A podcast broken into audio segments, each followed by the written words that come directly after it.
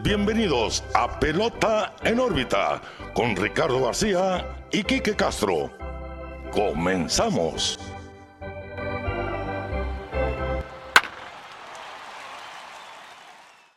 Hola, ¿qué tal amigos? Bienvenidos a una nueva edición de Pelota en órbita, un lunes más. Estamos de regreso después de estas semanitas de ausencia. Estuvimos en un, pequeño slump, pero aquí estamos de vuelta. Quique, un gusto tenerte de regreso. ¿Cómo estás, amigo? Muy bien, amigo. Feliz de regresar, como dices, en un pequeño slump, pero parejo. Ahora sí fuimos los dos que no, no pudimos eh, traerles el programa. Cuestiones de logística, X o Y, sí, sí estuvimos fallando. Pero miren, eh, hemos gozado mucho esta temporada, hemos gozado, hemos eh, batallado para sacar el programa. La verdad, la temporada pasada nos fue un poquito mejor, pero bueno, ya, el pasado está atrás y, y, vamos a seguirle. Esto sigue, ¿eh? no crean que los tenemos abandonados. Ahora traigo mi gorra de Naranjeros de Hermosillo, pues ya estamos en plena temporada, eh, ya la MLB ya pasó por desgracia y vamos a ponernos un poquito más Caribe.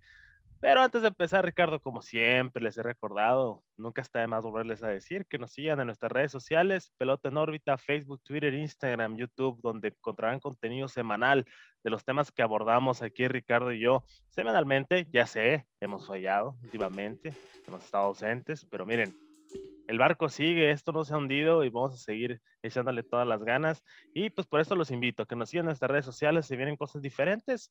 Eh, ya con la temporada atrás vamos a volver a retomar los perfiles o, o las historias, ¿no? Del mismo béisbol que tanto nos gusta platicar. Los invitamos a que participen en las dinámicas que pongamos para ver de qué quieren que hablemos en este programa. Entonces, les repito, peloten ahorita Facebook, Twitter, Instagram, YouTube, en todos lados. Síganos, denle like y compartan. Así es, no lo pudiste haber dicho mejor, Quique. Y también eh, para quienes nos ven en YouTube, dejen el like, comenten acá, porque esas interacciones nos ayudan a llegar a más personas con el algoritmo de esta red social. Y en todas partes hagan lo mismo, nosotros felices de la vida de interactuar con ustedes. Y bueno, lo dijo Quique, ya se termina la temporada como lo hicimos en el primer año. Pues vamos a empezar con perfiles, anécdotas, eh, historias ¿no? de, del béisbol de grandes ligas una que otra entrevista por ahí que se pueda atravesar, hay que estar pendientes entonces. no se sabe. Sí, todavía no sabemos quién se pueda sentar con nosotros próximamente, así que los invitamos a estar pendientes de Pelota en órbita. Van dos semanas, Quique, de que los Bravos de Atlanta se coronaron campeones del mundo en el 2021 pues tristemente no pudimos darle el, episodio como quisiéramos, como hubiéramos querido, pero por lo mismo hay muchos temas ya que se pegaron, vamos a tratarlo de una manera un poquito más general en esta ocasión. Disculpen, eh, pues aquel fanático de Atlanta que estuvo pendiente de este episodio, pues no, no, no llegó de esa manera, pero aún así le vamos a dar los puntos más importantes. Que ojo, eh, quiero mandar un saludo anticipado a mi gran amigo Iván Enríquez, el Chicho, el buen doctor cirujano, que la verdad, uno de los mayores fanáticos de los Bravos de Atlanta, que estuvo al pendiente, que estuvo conmigo plática y plática todas las series, ¿cómo crees que va a pasar? Y todo muy emocionado. Y la verdad, pues siempre estuvo al pendiente también de nuestras publicaciones y de nuestro programa. También le debíamos este episodio. Entonces, un saludo a mi amigo, el gran Chicho. Pues saludos ahí y también saludos a, Luis Luzanía que nos acompañó en el episodio previo de la Serie Mundial, donde yo dije que Atlanta ganaba en seis juegos, se cumplió, los Bravos ganaron en seis. Yo dije que Freddy Freeman iba a ser el MVP, no fue así, fue Jorge Soler quien se llevó el MVP.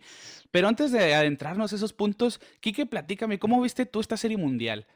Una Serie Mundial emocionante, Ricardo, la verdad me gustó porque pararon, los Bravos de Atlanta hicieron algo que yo no pensé que iban a hacer pararon a ese monstruo que era eh, los Houston Astros, el monstruo de ofensiva, que lo platicábamos ya en episodios anteriores, incluso en nuestras pláticas personales, un equipo que en una entrada te puedes soltar el juego y hacerlo inalcanzable, lo vimos toda la postemporada y los Bravos de Atlanta se fajaron, la verdad, a mí en lo personal me sorprendieron, eh, recorden, ya saben, somos muy malos para eso de las predicciones, dijimos que que ni Atlanta ni Brewers tenían posibilidades a la Serie Mundial, pues miren, ahí estamos, ¿no? Hablando de, un gran campeón, la verdad, sorprendieron de, de, una excelente manera esos bates el, que salieron de la nada, casi, casi, ¿no? Jock Peterson regresando, eh, Soler que se llevó el MVP. La verdad, eh, muy buena serie mundial. Una lástima por Dusty Baker que no volvió a ganar serie mundial. Sigue su tendencia de quedarse corto en el clásico de otoño, pero bueno, así es el béisbol. No le quita méritos como gran manager. Me hubiese gustado verlo de campeón, pero pues bueno, su carrera todavía sigue, todavía tiene chance. Pero enhorabuena para, para Bravos de Atlanta, una, una institución pues histórica del béisbol más más que nada en los 90 es cuando la mayoría de nosotros, los, los fanáticos modernos, por decirlo de cierta manera, lo recordamos con un cuadro de picheo tremendo y esta vez ganaron con un equipo balanceado y, de oportunidad más que nada, ¿no? O sea, yo creo que es la clave, fue un, fue un equipo oportuno. Totalmente.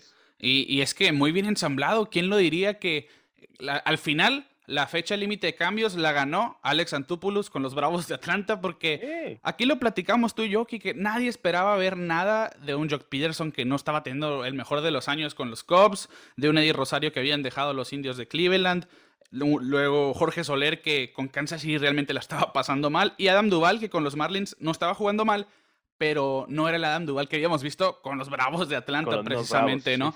Curiosamente, los cuatro refuerzos, estos cuatro veteranos son agentes libres ya en cuanto finalizó la Serie Mundial, se convirtieron en agentes libres. Pero mira, es que todos fueron de alto impacto en cada una de las rondas. Jock Peterson en la primera contra, contra los Brewers. Después en la serie campeonato vimos a un Eddie Rosario imparable. En la serie mundial, Adam Duval junto con Jorge Soler. Realmente todos hicieron su trabajo.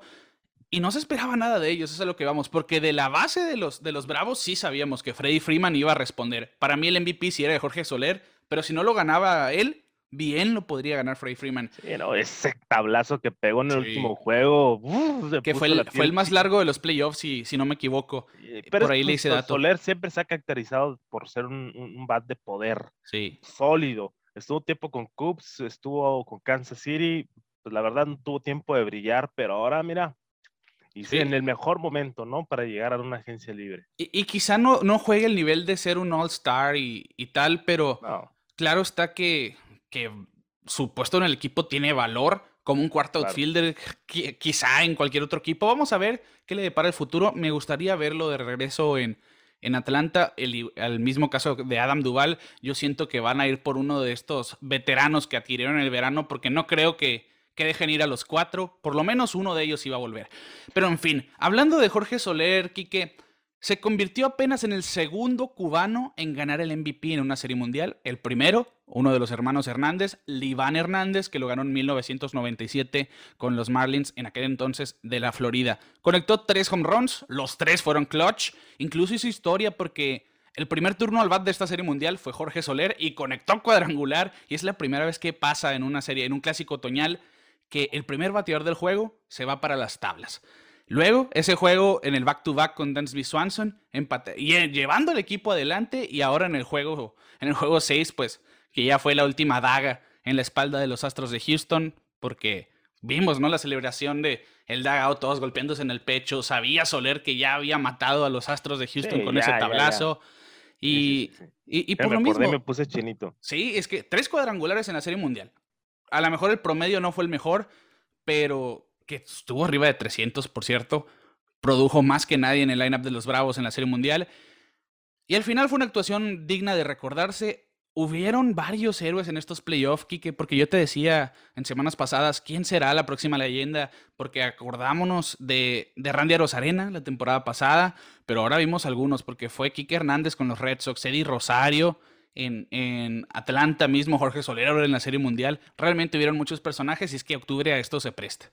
Sí, claro. Eh, ¿Quién dice, no? Cuando pasas octubre es punto y aparte de la temporada regular. Lo, lo, vimos también en este, en este playoff. Los Red Sox supieron sacar la casta, eliminaron al mejor equipo de la americana, eliminaron a su gran rival, fueron eliminados por los Astros, que la verdad, los Astros entrando era una bestia, ¿no? Ese equipo. Y los Bravos eh, hicieron lo que lo que nosotros llamamos la maldición de pelota en órbita, ¿no? Obviamente hicimos de la nuestra también salando a uno que otro equipo y pues mira, resultó, la verdad estoy feliz con el resultado. Esta temporada fue totalmente un éxito. Rob Manfred también obviamente se llevó sus buenas abuchadas en la Pero ahora no lloró, ahora no lloró. Ahora no lloró, ¿eh? pero el año pasado pues lo recordamos mucho, ¿no? Que estuvo tartamudeando y hablando así medio bajito porque sí, estaba la presión sobre él. Ahora le fue un poquito mejor, pero pues se vienen cosas fuertes en el béisbol, ¿no? Ya terminando la temporada, lo hablaremos en otro episodio. Ahorita estamos hablando ya para el cierre y las premiaciones que, que se hemos visto últimamente, pero fue un éxito esa temporada, Ricardo. No sé qué opinas tú. No, Yo creo totalmente. que las, sorpresas que vimos fueron asombrosas, equipos que fallaron, equipos que salieron, vimos de todo, la verdad de, de, eso se trata, el béisbol así es, y lo hemos dicho muchas veces, el béisbol es, es, es impredecible y yo creo que este año es uno de esos que, que te hacen recordar lo bonito que es el béisbol. Y, y, podemos pensar que los Bravos realmente no es un equipo sorpresa en ganar la Serie Mundial porque ya tienen, tienen años eh, peleando, sobre todo la temporada pasada que se fueron siete juegos en la Serie de Campeonato pero realmente tiene una base muy joven. No estaba Cuña, no estaba Soroka, no estaba Marcelo Zuna, por lo que tú... les faltaban jugadores y aún así hicieron un papel digno de recordar. Y la, la baja de Charlie Morton. Sí, ¿eh? la, exactamente. Yo, creo Pierden que a Morton en plena Serie Mundial. Yo vi ese... Yo, cuando sucede ese, ese incidente que le pega la pelota y pues, siguió tirando, ¿eh? Tenía una fractura en la pierna y siguió tirando. Sacó tres outs todavía así con fractura. Tres outs y que dicen, ¿sabes qué? Se va a perder todos los playoffs. Para mí ese fue un golpe devastador para los, para los Bravos de Atlanta, que tu mejor pitcher, y un veterano de clase, un veterano que, que la verdad de, sale en los mejores momentos, que luce en los mejores momentos, más en playoffs, más en serie mundial, ya está probado, ya está calado, dirían por ahí. Eh, lo pierden y aún así se mantienen a flote los Bravos de Atlanta. La verdad, de un, un, un, mérito enorme a su manager, que fue el más emocionado de todos, se veía como pues, le daba un sentimiento porque es un, es un, eh, una persona que lleva muchos años en la organización y ha sido parte de este proceso de los Bravos de Atlanta, que la verdad la gerencia, pues yo creo que de, que de arriba abajo han hecho un excelente trabajo eh, y se están consolidando de nuevo como ese gran equipo, ¿no? Que, que fue en los noventas un equipo competitivo, un equipo, un equipo fuerte eh, y, y, pues enhorabuena a todos los fanáticos de los Bravos, ¿eh? Porque sí, sí, sí, sí, está de aplaudirse. Van ya 26 años de su último campeonato. En el 95, un novato Chipper Jones, aquel tridente de Greg Maddox, John Smalls y Tom Glavin, realmente un equipo legendario que debió haber ganado más de una serie mundial, eso hay que decirlo. Bueno, pues pasaron muchos años y finalmente se llevaron su cuarto campeonato de serie mundial. Un Freddie Freeman que había llegado a la organización en el 2007 al ser drafteado pues ya pasaron 14 para 15 años de que llegue la organización y ahora que se, se, convertía en agente libre, se corona campeón con el equipo que lo vio nacer en grandes ligas. ¿Qué dices? ¿Regresa? ¿Regresa? Sí, Yo, yo digo que a Freddy Freeman, a Freddie Freeman le tienen que pagar lo que pida. No, es más, y, yo, y yo siento que quizá acepte un poco más de lo que ganaría en otro equipo porque es el centro del núcleo de los Bravos de Atlanta. Así lo veo yo. No, Ronald Acuña es quizás su mejor jugador, pero Freddy Freeman es su jugador más importante, es la cara de ese equipo. Yo siento que no lo pueden dejar ir. tienen tienen eh, la, base, la base general de, de, Bravos está excelente, ¿no? Sí. Acuña, um, Alvis, eh, Swanson, que la verdad es un jugador que es infravalorado. Y yo creo que es uno de los que más fue vocal al decir, eh, se siente bien ganar al fin. Hablaba desde, desde, el momento de que lo cambiaron de los D-backs, que cómo se sentía y el llegar a esta organización y todo eso. Y, y, la verdad, para mí es un excelente papel, es un buen jugador. Totalmente. Oye, Kike, y, y sobre todo que, que, no le dio miedo ahora en el, en el desfile, no sé si viste que dice, quizá me meten problemas ah, por esto, pero páguenle a Freddy. Páguenle a Freddy, sí, todo está, hasta Joe Peterson, todos están diciendo, páguenle a Freddy. O sea, vamos a ver qué hace la organización, porque sí, o sea, es un tema delicado y tienen que hacerlo bien, porque es un jugador franquicia, no lo puedes dejar ir, no, no, o sea, ya no se ve, ¿no? En este béisbol, e, ese amor a la camiseta, dirían algunos, de, tener un, un jugador de muchos años en el mismo equipo, pero pues ya lo logró, ya llegó a la tierra prometida, ya los llevó de la mano, ya se ganó su MVP, se merece quedarse en casa. La verdad, yo no veo a Freddy Freeman en otro equipo y si no se queda, pues sería una tremenda lástima. Sí, sería una lástima el mejor primera del el mejor primera base del béisbol a mi punto de vista. Y, y para cerrar este punto de los Bravos de Atlanta, el punto más importante de este episodio, diría yo, es que de esas coincidencias, Kike, que hemos platicado tú y yo, este año falleció tristemente Hank Aaron, leyenda del béisbol de grandes ligas, leyenda de los Bravos de Atlanta. Tenemos el perfil de Hank Aaron, si lo gustan buscar en nuestros episodios pasados precisamente. Pues falleció el número 44, legendario de los Braves. Y curiosamente, los Braves esta temporada ganaron 44 juegos en la primera mitad, ganaron 44 juegos en la segunda mitad y en la semana 44 del año terminaron coronándose campeones del mundo. Así que. Ah, y jugando con el 44 en el césped, ¿no? Del jardín central. De esas coincidencias, ¿no? Que, a mí me da mucha risa. Hay ciertas personas que no les gusta, los hace mal pensar. Un saludo a nuestro amigo Rafa. Eh, pero sí, sí, sí, sí. Eh, lo lograron. Y qué bueno, qué bueno que sea en un año eh, en el que se fue una gran leyenda y que se quede el recuerdo que ese año que falleció quedaron campeón. Su equipo quedó campeón, sí, exactamente. Pues fue la cuarta serie mundial para la organización, decíamos, la primera desde el 95, y yo quiero pensar que no va a ser la última, y desde ahorita te lo digo, que, que ellos van a ganar su división otra vez el año que entra, ya que se reincorporen Soroka y Acuña, seguramente el equipo va para, para más. Y, hablando de series mundiales, Kike, una cosa muy eh, peculiar es que en las últimas 21 temporadas han ganado 15 equipos diferentes. Así de pareja está la liga. Son solamente cuatro equipos han repetido. Los Red Sox cuatro veces, los Gigantes tres, los Yankees dos y los Cardenales dos. Pero si nos vamos por orden, han ganado los, en el, en el 2000, pues ganaron los Yankees. En el 2001 ganaron los Diamondbacks. En el 2002 los Angels. 2003 los Marlins. 2004 los Red Sox. 2005 los, los White Sox, que le ganaron a los Astros precisamente. En el 2006 los Cardenales. En el 2007 los Red Sox. 2008 los, los Phillies. 2009 los Yankees. 2010 ganaron los Gigantes. 2011 los Cardenales. 12 los Gigantes. 13 los Red Sox, 14 los Gigantes otra vez. Y en el 2015 ganan los Royals, 2016 los Cubs, 2017 los Astros, 2018 los Red Sox, 2019 ganan... Ay, ¿Por qué se me borraron los del 2019? Los Nationals, 2020 los Dodgers y 2021 los Bravos. Son solamente cuatro equipos que han repetido. Por lo menos, ¿cuántos son? 15 equipos han ganado una vez en 21 años. Así de pareja está Grandes Ligas en la actualidad, en los últimos 20 eh, años.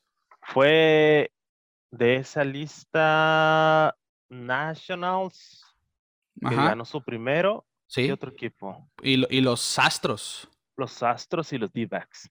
Ajá, sí. ellos con, su primer campeonato. Y hemos visto, pues, muy buena serie mundial los últimos años, ¿eh? La verdad, yo creo totalmente. que los últimos cinco años hemos tenido tremendas series. Queremos ver ya esos, esos equipos que no tienen ser mundial llegar a playoff. Hablemos de Seattle, hablemos de los Rangers, los Rangers, los Padres. Que sé que los padres, yo creo que los padres son los que, son los que siguen. Son los que siguen. Sí o sí, yo creo que. Pues haciendo el paréntesis, ¿no? Porque se me pasó esto. Bob Melvin se, fue de Oakland y se va a los padres de San Diego. Estaba bajo contrato en Oakland y aún así dice, ya, hasta aquí con los Atléticos yo quiero un equipo con, con más oportunidad, ¿no? Totalmente. Yo creo que, eh, pues yo lo dije muchas veces, ¿no? Bob Melvin es de los mejores managers, e hizo mucho con Oakland, con equipos muy, muy así más o menos. Ahora es una prueba de fuego. Vamos a ver si, si en verdad o es el Moneyball o la habilidad de, del, del manager porque tiene un buen equipo. La verdad, eh, fue una gran decepción los, los, los, los, los Atléticos. Y los padres también, sí, sí, los dos. Yo hablando de los padres. bueno, los, los atléticos, mm, sí, sí, pero no. Yo creo que más los padres, porque... Sí, sí, sí, totalmente. Porque eran de los favoritos a ganar la Serie Mundial, ¿no? Y el próximo año van a estar mejor. O sea, regresa Clevinger, van a tener piezas mejores. Vamos a ver qué sucede ahí en San Diego. Vamos a ver si ahora sí pueden darse tiro, porque ya el rey ya no es los Dodgers. Ahora San Francisco, que llegó y ganó la división que también hay que ver, hay que, porque hay, son tanto de Sclafani como Gaussman, son agentes libres. O si se retira, este es un punto importantísimo aquí. Más adelante lo vamos a tocar esto. Eh, No, es una división que va a cambiar. No, no, no creo yo que Gigantes sea ese equipo. No digo que, pase a ser malo otra vez, pero no los veo quizá como tan ese. contundentes como ese año. Exactamente, no van a ser tan gigantes, vaya, como en el 2020, 2021. Bueno, Kike, cerramos ese paréntesis entonces de los padres y pues decíamos, vamos a ver quién va a ser el campeón del 2022. Puede ser un equipo que no ha sido campeón otra vez. No sé, los Rockies y los Mariners, no, todavía no vamos a empezar realmente. No quiero salar a nadie todavía. Exactamente, exactamente. y en época de premios, Kike, pues vimos la entrega también de los guantes de oro, que es de lo más esperado entre los premios individuales, que son nueve jugadores por liga. Hubieron unas sorpresas, unas no tanto. ¿Y por qué no comenzamos entonces con los de la Liga Americana? Ahí te va. Pues Dallas Keuchel ganó su quinto guante de oro como lanzador. Sam Murphy sorpresivamente se llevó, bueno, ni tan sorpresivamente, pero una posición peleada en el receptor se terminó llevando su primer guante de oro. Para muchos dicen que es el primero de un montón que van a llegar para este joven de los Atléticos de Oakland. Es de los mejores tiradores a las almohadillas, por cierto. No le corren muy bien a este catcher. Julie Gurriel se llevó el guante de oro en la primera base, el primero para el cubano veterano que Tremenda pues, temporada de Gurriel, sí, ¿eh? total, por donde lo vean. Sí, realmente. Vimos muchas jugadas desde el infield de los Astros en temporada regular y en playoff que decías cómo lo hacen. Tanto Altuve agarrando las pelotas, como Bregman en tercera, si estaba Toro en, su, en la primera mitad, y Gurriel levantando todo ahí por la inicial. Realmente evolucionó defensivamente a un excelente jugador, aunque esté ya acercándose a los 40 años, sigue en muy buen nivel. Muy buen nivel. Marcus Simeon se llevó su primer guante de oro, que probablemente tuvo la mejor temporada en la historia para un segunda base. Se llevó guante de oro, Silver Slugger, candidato entre los candidatos del MVP para muchos. Un temporador en el de Simeon y esa gente libre también. Que curiosamente él era shortstop con Oakland, casi siempre terminaba entre líderes de errores en las paradas cortas y mira, ahora se ganó un guante de oro. Se dieron cuenta, del otro lado de la base juegas mejor. Terminó ganándose un guante de oro en segunda. Matt, Chapman se lleva su tercer guante de oro. No, no me sorprende en la Liga Americana realmente. Y la sorpresa está aquí en las paradas cortas. Carlos Correa. ¿Y por qué digo la sorpresa? Porque no se había ganado jamás un guante de oro. Y de hecho él lo veía como su tarea de esta temporada. Más que ser campeón, más que competir por el MVP o estar sano, él decía, bueno, obviamente estar sano también, ¿no? Pero él decía, yo voy a ganar mi primer guante de oro. Y así fue. Y es que su defensiva mejoró notablemente, abismalmente, y no es que haya sido malo, simplemente vimos dar un eh. brinco enorme, ¿no? Fue, fue muy, muy notable esta, esta mejoría. Y no solamente ganó el guante de oro, ganó el guante de platino, que es el mejor jugador defensivo en toda la Liga Americana. Muy sorprendente. Yo creo que se, sorprende el platino más que el oro. Sí, totalmente. Yo, yo no me lo esperaba, pero después leo esta estadística y digo, bueno, ahí está el porqué. Terminó siendo líder en toda la MLB con 21 carreras a la defensiva salvadas. Así que Carlos Correa, agente libre también, se lleva el guante de oro, se lleva el guante de platino. Y este hombre le van a pagar, ¿eh? Le van a pagar a Correa. Vamos a ver, vamos a ver si está muy, muy, muy, muy caliente la estufa ahorita. Muy probablemente sea, para mí es el agente libre más importante, lo vamos a ver después. Michael Taylor eh, Andrew Benintendi, ambos jardineros de los Kansas City Royals, se llevan sus primeros guantes de oro. Y Joey Gallo de los Rangers y los Yankees se lleva el guante de oro. Joey Gallo. Sí, ajá. Y, y, se me. Bueno, es que Joey Gallo tuvo un temporadón la temporada, el año pasado, defensivamente hablando, y es cuando todo el mundo dijo realmente es un defensivo de élite. Y esta temporada, pues estuvo, hubo gente que dijo, bueno, es que Galo estuvo rotando en los tres jardines. Hunter Renfro, ¿cómo no ganó guante de oro si fue líder de asistencias? Pero es que los escritores del béisbol de Estados Unidos no, no se basan tanto en eso. Se basan mucho en las carreras a la defensiva salvadas, que es lo que le valió a Carlos Correa su guante, a Joey Galo en esta ocasión su guante de oro. Sí. Vámonos a la Liga Nacional. Quique Max Fried se lleva su segundo guante de oro consecutivo. Como lanzador lo vimos haciendo muy buenas jugadas en los playoffs también. Jacob Stalling sorprendió como un defensivo de élite en esta temporada. Sabíamos que era bueno, ahora pues sabemos que es mucho mejor. Paul Goldschmidt se lleva su cuarto. Tommy Edman, aquí somos del Tommy Edman Fan Club, ya lo habíamos dicho, se lleva su primer guante de oro. Nolan Arenado, aquí está el paréntesis de la Liga Nacional más importante. No sé si recuerdas, que la temporada pasada cuando decíamos esta entrega de premios que Nolan Arenado había ganado su octavo guante de oro para iniciar su carrera. O sea, desde que debutó hasta la actualidad ha ganado guante de oro en cada una de sus temporadas. Ya son nueve en total. Así que esto lo pone a uno, a un guante de oro de empatar con Ichiro Suzuki con 10 guantes de oro para iniciar su carrera. Así que ya coqueteando con este premio Arenado, no... Ya histórico, Arenado. Sí, sí, y también gana su quinto guante de platino. Nadie ha ganado más guantes de platino desde que se inventó este premio en el 2011. Así que mira, ya estamos hablando del mejor jugador defensivo de las grandes ligas. Yo sí lo veo de esa manera. Muchos, muchos dicen que no y no entiendo de dónde vienen, ¿eh? Eh, le ponen muchos pretextos al Arenado, que el Field, que esto, que es overrated. Para mí es de los mejores jugadores que hay en la liga. No entiendo por qué eh, de repente no salen los, los, los haters por ahí, por ahí que, nomás dicen. sobre todo hablando ofensivamente, eso es lo que le cuestionan más, ¿no? Que, que el Field ya demostró esta temporada que jugando en otro estadio también va a pegar 30 cuadrangulares y va a impulsar sin carreras. Y el, el, que es perico donde seas verde, dice el dicho, no le han arenado, lo, lo ha demostrado. Cinco guantes de platino, ya son cinco años en los que ha sido el mejor no Nada fácil. No, para nada. Bueno, seguimos con los guantes de oro. Brandon Crawford vuelve a ese nivel defensivo de oro con su cuarto en total. Tenía dos temporadas que, que había mermado defensivamente hablando. Tyler O'Neill de los Cardenales también se lleva su segundo consecutivo, por cierto. Adam Duval su primero, que lo vimos en los playoffs haciendo un atrapado en el jardín central, también robando un cuadrangular, llegando a las pelotas que no parecía. Sabíamos que Duval era un buen bateador, pero jamás habíamos visto este display defensivo, ¿no? De, de Duval que realmente puede ser de la élite. Y Harrison Bader se lleva el guante de oro. Son cinco ganadores de San Luis que se llevan el guante de oro. Histórico, histórico. La verdad, San Luis, eh, pues bueno, primero que nada, para otro paréntesis, ya despidieron a su manager. Sí. Ya tienen nombrado a su manager nuevo, era el coach de banca. Sí, Oli Marmol. Eh, es que sí, la verdad, yo creo que, que quedaron mucho a deber cerraron tremendo, ¿no? La temporada, pero al final de cuentas era un equipo que queríamos ver en grandes ligas.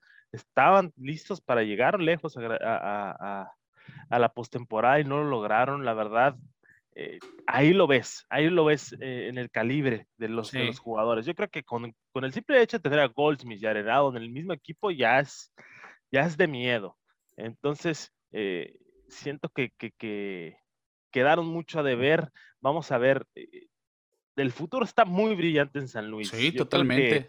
Hay muchos equipos, eh, bueno, volviendo a lo que platicábamos ahorita, el balance de la liga, yo creo que muchos equipos están bien formados, ya no se ve tanto desbalance, ¿no? ¿Cómo, cómo la ves tú? no, totalmente. Y es que lo que tiene de existencia pelota en órbita es algo que se ha comentado. Son dos que tres equipos que dices realmente son malos. Sí. por ejemplo, los Orioles de Baltimore en la Liga Americana. Así siendo malos y todo, vimos juegos donde su defensiva fue una de las mejores del béisbol de grandes ligas, que tienen muchos jugadores jóvenes, que tienen estrellas en proceso y por cierto, muchos prospectos que a la hora de llegar al show los van a hacer como uno de los equipos a futuro más temibles de grandes ligas. En fin, es que está muy bien basado el, el ciclo en el béisbol, a lo que voy de... A mucha gente no le gusta esto de las recompensas, del tanking, que el peor equipo lo recompensan con el primer pick. Pues Quizás es que sí es cierto, en la obviedad, ¿cómo recompensas al peor equipo con la mejor selección? Es verdad. Pero lo que busca MLB es precisamente esto, un balance en sus 30 equipos. Y así está pasando. Dansby Swanson fue un primer pick. Hay que recordar eso con los Diamondbacks y lo cambiaron por un Shelby Miller que, que quedó a deber, pero mucho. Y los Diamondbacks van a tener el primer pick de la temporada que entra también. No lo han aprovechado ellos. Es a lo que voy con este punto es que no siempre el primer pick es garantía. Hay que tener eso, hay que tener eso en cuenta igual. Hay varias historias sobre, sobre sí, Sí, de primer picks fallido sobre todo, ¿no? Hay que tomarlo por ahí para un, para un futuro. Claro, sí, ándale, me gusta un futuro perfil de eso. perfil, pero sí, o sea, y mira, vamos a ver qué pasa también. Ya nos salimos un poquito del tema, pero hay que aprovechar la recta que andamos sí, sí, por ahí. Eh, el, el, contrato colectivo de, de, de los jugadores se viene a una renegociación y vamos a ver esos a ver si hay algún cambio, ¿no? En todas esas dinámicas del béisbol que estamos teniendo actualmente. Y, te, pido tiempo porque con eso vamos a cerrar este episodio más adelante. porque ese es el tema, es muy importante ese aspecto, pero quiero cerrar con ello. Continuamos con los Silver Sluggers entonces. ya dijimos los guantes de oro. Muy bien. Pues a sorpresa de nadie, Salvador Pérez en la Liga Americana fue el catcher que se lleva el bate de plata, lideró en cuadrangulares improducidas, así que no sorprende realmente a nadie el que se lleve este galardón. Vladimir Guerrero Jr. gana su primer bate de plata, Marcus Simeon igual, Rafael Devers hace lo mismo en la tercera base, Sander Bogarts es el cuarto que se lleva en su historial, Cedric Mullins el primero, Aaron Judge el segundo, Teoscar Hernández también el segundo y consecutivo. Y Chohei Otani se lleva su primer bate de plata. Yo creo que aquí yo me quedé tranquilo con todos. Realmente en el shortstop estuvo debatible entre Bogarts y Correa, tuvieron números muy similares. Sí. Pero al final se lo dieron a quien jugó más. Así que yo, yo realmente lo veo muy bien. Cedric Mullins se va recompensado con esto mínimo, algo se llevó, ¿no? Sí, Mullins es un diamante en bruto. Bueno, ya, ya es una estrella, yo creo, pero le falta más exposición. Vamos a ver si puede ser consistente en las próximas temporadas, porque este fue su breakout. Ojalá y puedan construir alrededor de él, porque sí, es, es, algo muy importante. hay que aprovechar que tienen ese talento para construir alrededor de él y, y que creen un equipo bueno y competitivo. Ya estuvo de tantas fallas y muy difícil en ese este de la Liga Americana. Otro punto ahí negativo para los Orioles, tener un contendiente año con año no es fácil. Yo creo que esa división va a ser muy cambiante, año con año va a ganar alguien distinto. Y en la Liga Nacional, Quique Max Fried se lleva su primer bate de plata. Me sorprendió que no se lo llevó ni de Grom ni Julio Urias. Eso sí lo, sí lo pienso. Yo creo que lo poco que jugó de Grom fue mejor bateador que nadie. Urias fue líder de producidas entre bateadores, eh, pitchers. Sí. Pero al final Max Fried también es un buen bat. Y, lo vimos esta temporada. Así que ese es mi único, como mi única objeción. Más no, no digo, no, no lo merece. Eh, Buster Posey se lleva su quinto y último bate de plata. Y aquí hago este paréntesis. Buster Posey se retira, Kike. ¿Y de qué manera? En el mejor momento, yo creo. Y muchos no entendíamos el por qué. Hay quienes dicen que ya las lesiones que de cadera, de rodilla, de hombro, todo lo que el historial que se carga como receptor, hay que recordar que tiene cirugías delicadas también después de ese encontronazo en el 2012, si no me equivoco, 2011 por, la eh, por el que nació la regla. El que nació la regla de que ya no hay colisiones en home.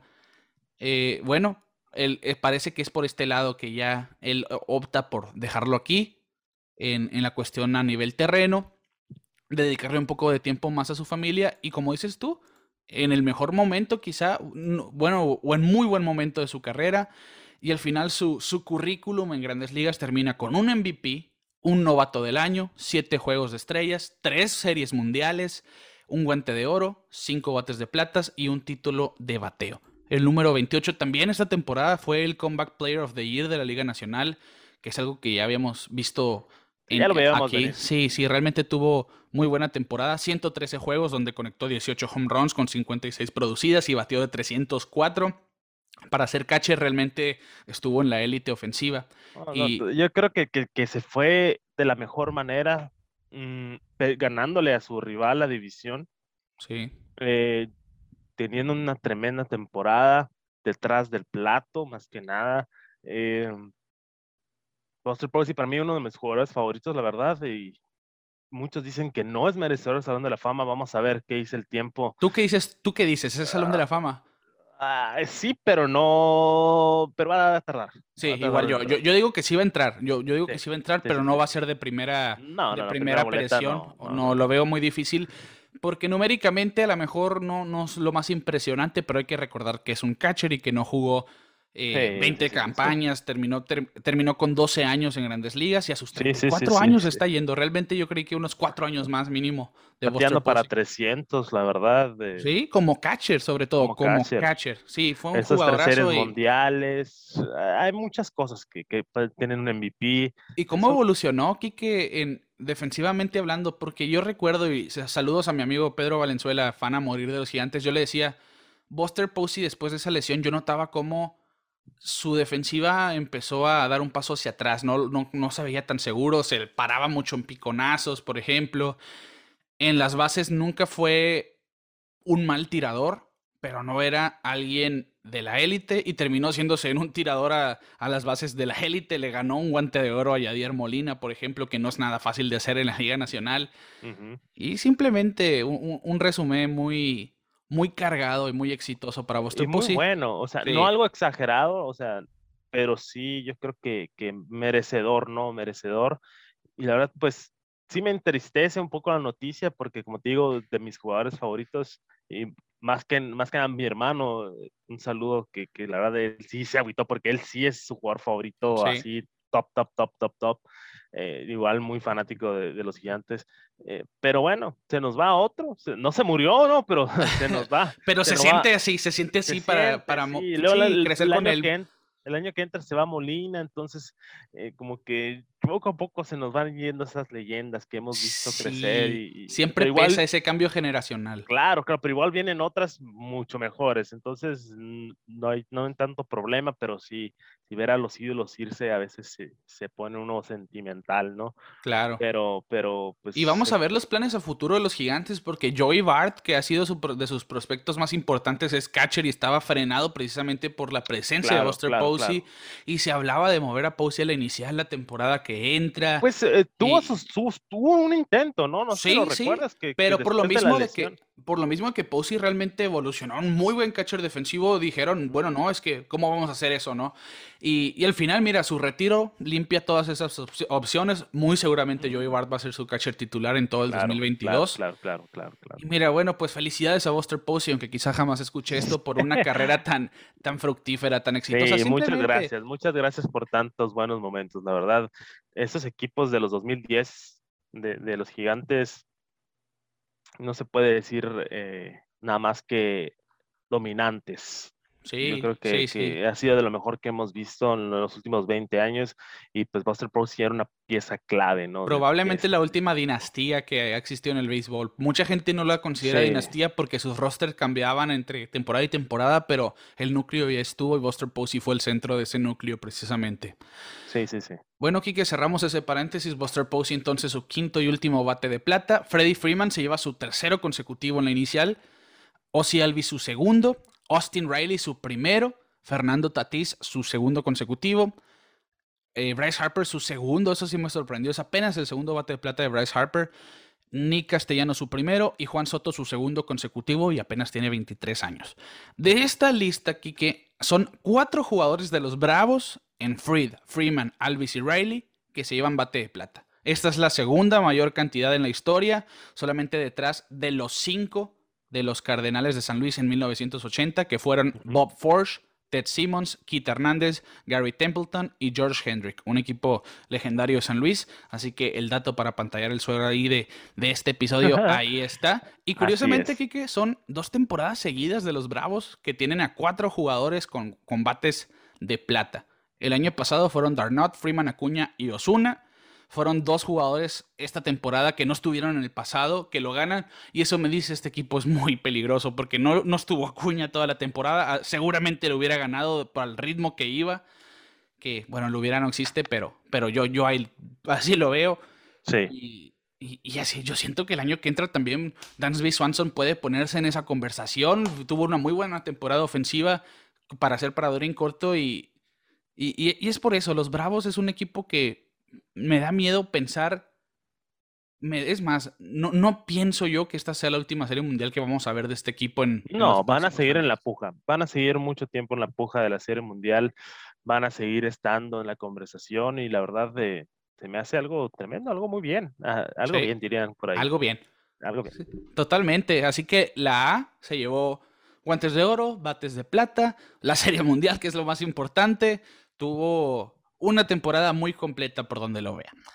Y hablando de la A, pues el premio que lleva el nombre de uno de los jugadores emblema de todo el béisbol de grandes ligas, Hank Aaron, se entregó ya a los dos jugadores mejor ofensivamente hablando del béisbol de las grandes ligas en sus respectivas ligas.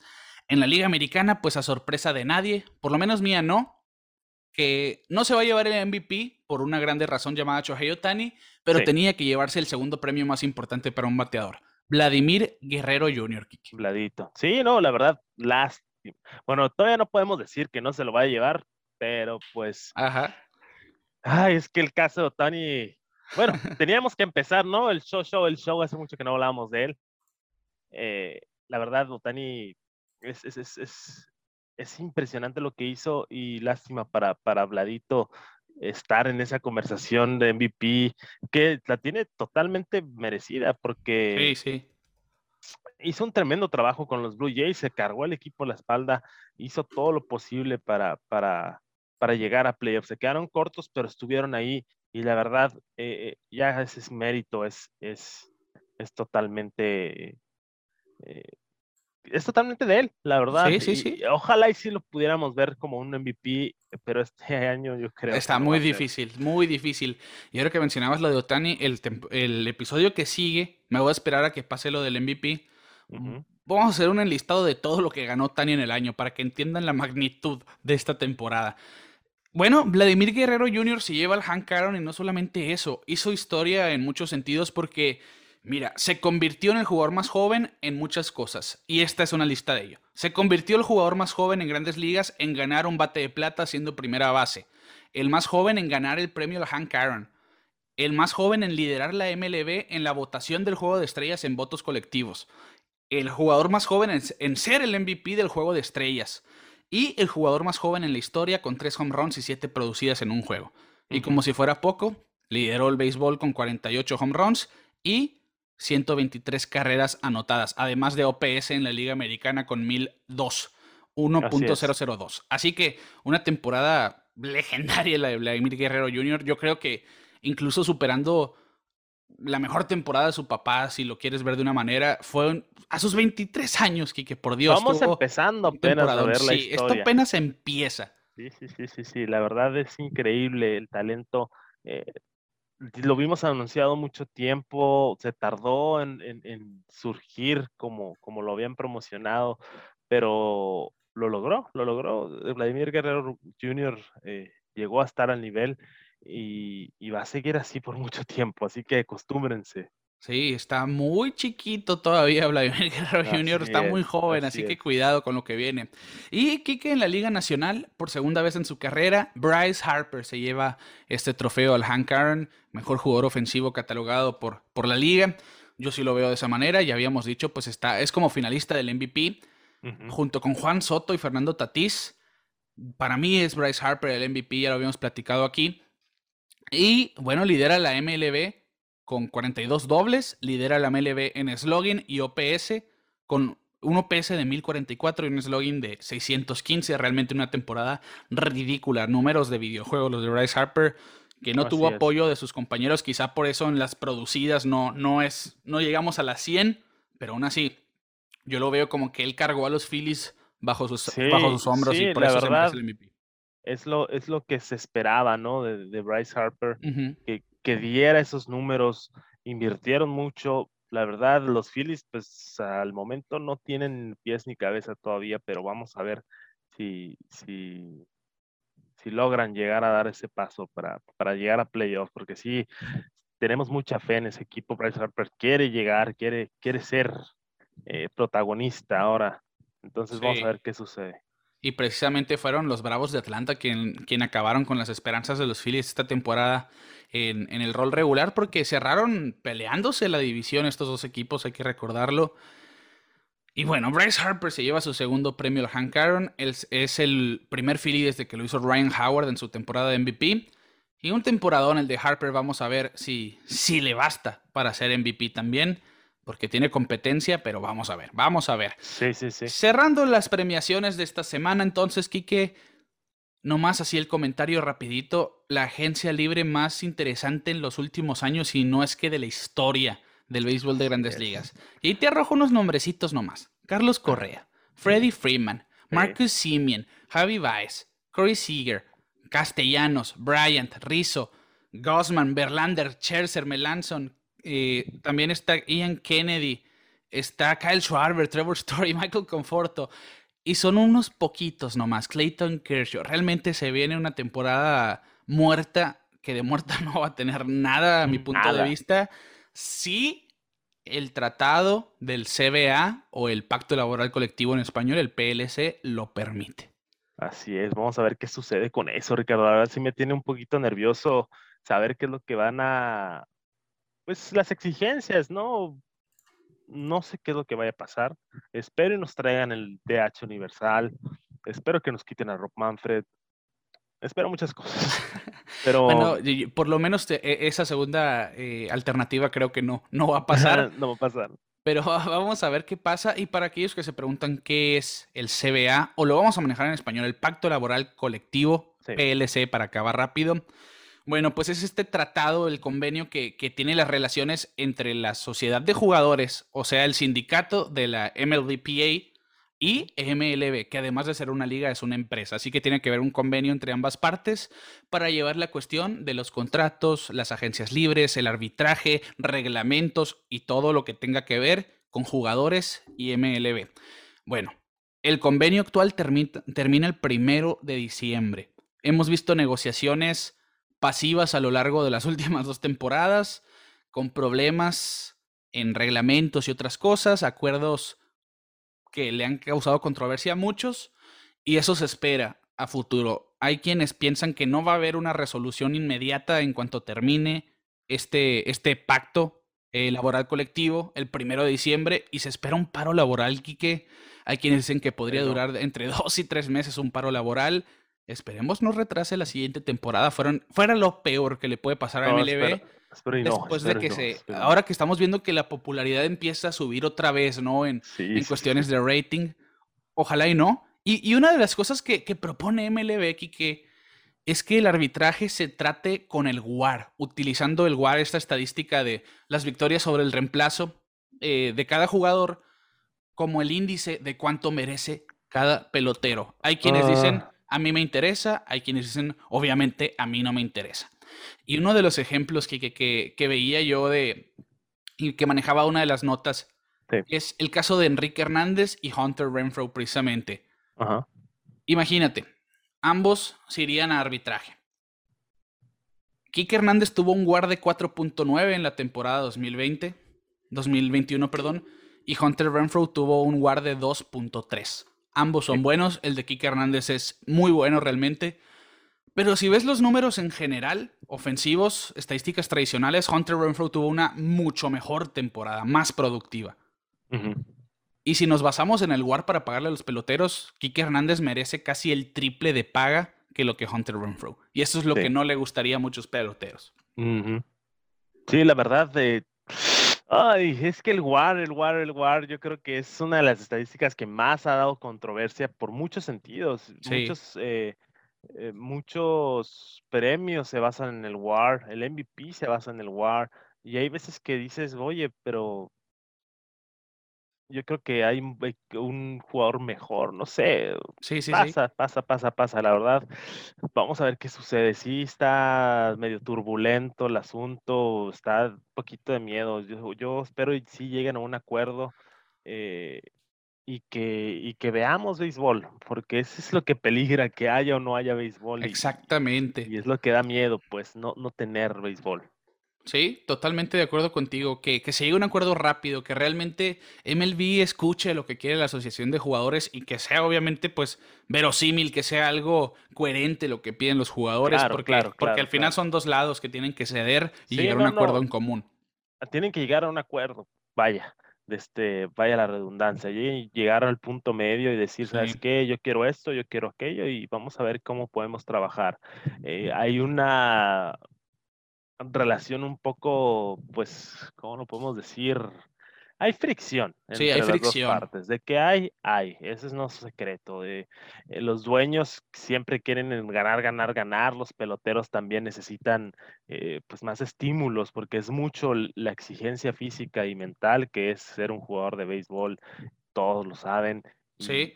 Y, y, sobre todo, Kike, porque lo, lo que se dice mucho es que siempre el PLC beneficia a ese 1 o el 2% de peloteros que, que no se tienen que preocupar mucho en cuestión de paga porque, bueno, yo tuve una, soy muy constante y tengo temporadas muy, muy buenas, así que yo sé que me van a pagar sin batallar. Por, Yo voy, mi, mi, batallar va a ser por qué tanto me van a pagar realmente, qué tantos ceros de más le van a poner, ¿no? Qué tantas cifras. Pero el otro 98% de los jugadores aunque sean decentes, no tienen esa oportunidad de decir, tengo estas 10 opciones para firmar y todas son por mínimo 100 millones de dólares y demás. y son ellos, son es por esa es por ese sector por el que se preocupa el PLC realmente y la Asociación de Jugadores, ¿no? Vamos a ver a qué llegan. Muy probablemente veamos muchas firmas antes de este primero de diciembre, importantes por lo menos porque quieren evitar todo este drama y ajustes a futuro salariales, por verlo de alguna manera, si es que llegan a ver. Y bueno, hay escándalo otra vez en el béisbol. entre estos dos lados. Sí, otra vez. no nos gusta. oye, entre, es que estas dos temporadas han estado yendo de eso, ¿no? Y, de controversia y de cosas divertidas. Por eso Pelota en órbita nació y por eso Pelota en órbita va a seguir. Así es. Aunque lo duden, aunque hemos tenido problemas, pero vamos a seguir. Eh, y, mientras nos sigan dando de qué hablar, vamos a seguir hablando. Entonces, Totalmente. No se preocupen de eso. Así es. Y bueno, Kike, de esta manera vamos a llegar al final del episodio. Pues regresamos después de dos semanitas, si no me equivoco, de ausencia. Y, de qué manera un buen episodio final. Y esperemos que interactúen con nosotros, que nos escuchen, compartan esto, suscríbanse a nuestro canal de YouTube, suscríbanse en Spotify, denos ese like en YouTube, comenten, donde vean nuestro contenido, bueno, es un favor el que nos hacen realmente el darnos like, el interactuar con nosotros, que aparte de ser un favor nos hacen muy felices de, estar viendo que realmente nos apoyan. Y, a mí me ha llenado mucho el hecho de que a lo mejor públicamente en, nuestros, en nuestro feed de Instagram, Facebook, Twitter no, no nos mandan mensaje, pero nos llegan esos mensajes directos y se los agradecemos. Ahí nuestro amigo Cuche Real nos decía, ¿qué ha pasado? ¿Qué ha pasado? Les presto mi turno al BAT para que salgan de ese slump. Bueno, pues aquí lo tomamos. Muchas gracias a todos. Y, Muchas gracias. Y, aquí, como ven las redes sociales abajo, pues síganos en donde sea, Pelota en órbita en todos lados, Facebook, Instagram, Twitter, YouTube, Spotify, Apple Podcast, Google Podcast, donde quieran. Ayúdenos a seguir creciendo, vienen cosas muy buenas en esta temporada muerta, la temporada que sigue también. Y bueno, con todo el favor de Dios, vamos a seguir dándoles episodios semanales. a nombre de Quique Castro, un servidor, Ricardo García. Les decimos que los Bravos de Atlanta son los campeones del 2021 y nosotros nos vemos fuera de órbita.